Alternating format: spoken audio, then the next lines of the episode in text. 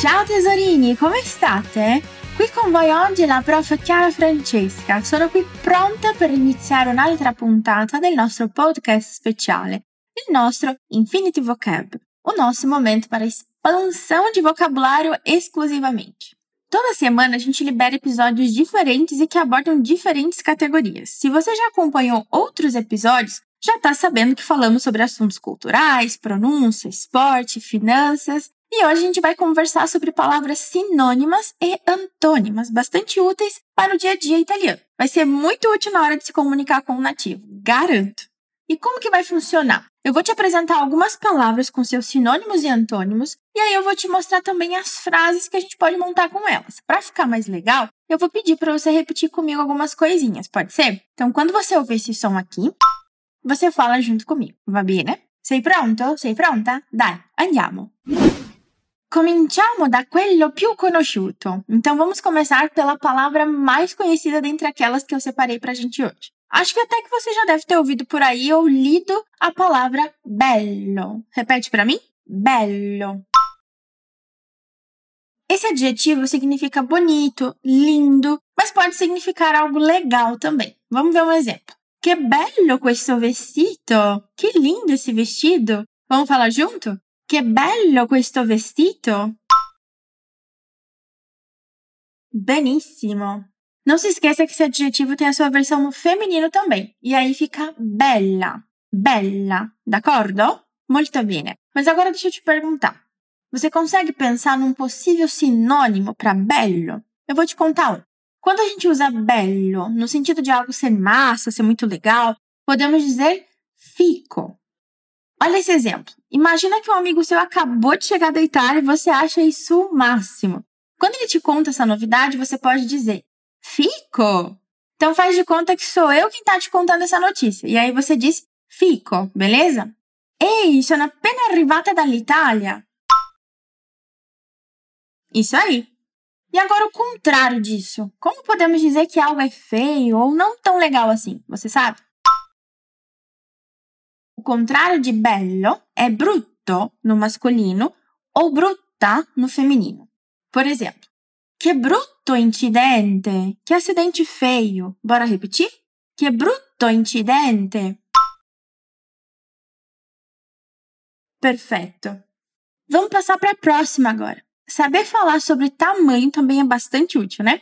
Por isso a próxima palavra é piccolo, que significa pequeno, ou a sua versão no feminino, piccola, pequena. Então me diz, como que você diria a casa é pequena em italiano? La casa è piccola. La casa è piccola.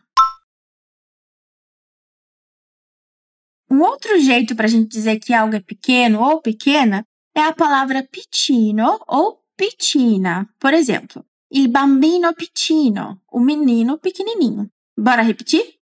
Il bambino piccino.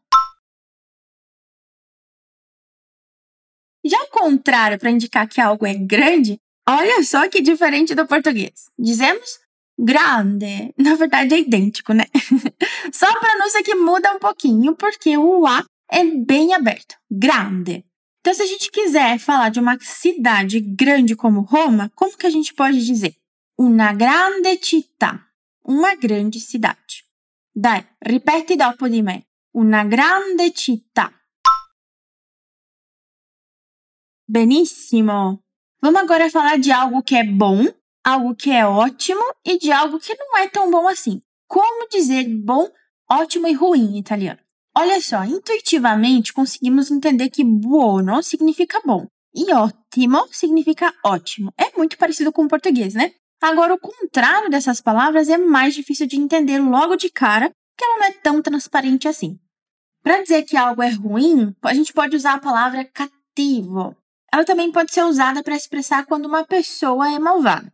Por isso, por exemplo, que o nome daquele filme super famoso, Meu Malvado Favorito, em italiano ficou Cattivissimo Me. Então agora repete comigo esses exemplos. Lui è buono. Ottimo lavoro. Quanto sei cattivo! Strepitoso! O nosso próximo grupinho de palavras é um grupo muito útil e versátil também para o dia a dia. Vamos falar sobre alegre, feliz e triste. Você tem alguma ideia sobre como expressar que estamos felizes em italiano? O adjetivo é felice, felice. Mas também é possível usar a palavra contento no masculino ou contenta no feminino. Já o contrário de feliz em italiano vai ser idêntico ao português, ou seja, triste, triste. Bora ver exemplo disso na prática. Sono felice per te. Estou feliz por você. Repete para mim. Sono felice per te. Ou também você poderia dizer Oggi sono molto contento. Então escolhe qual terminação se encaixa com você e completa a frase para mim. Oggi sono molto. E se estivermos tristes? Aí podemos dizer assim: Sono triste. Sono triste. Bora repetir? Sono triste. Embora seja importante saber, eu espero de verdade que não seja esse o caso e que você esteja muito feliz aqui comigo. E eu espero também que conhecer esses sinônimos e antônimos, ou sinônimi e contrari, como diríamos em italiano, possa te ajudar muito na hora de se comunicar em italiano. Por hoje é só, eu vou ficando por aqui, mas ó, semana que vem tem mais coisa legal saindo, então fica de olho, hein? Dá sempre aquela conferida no nosso portal. É só acessar fluency.com. Bacione grosso e alla prossima!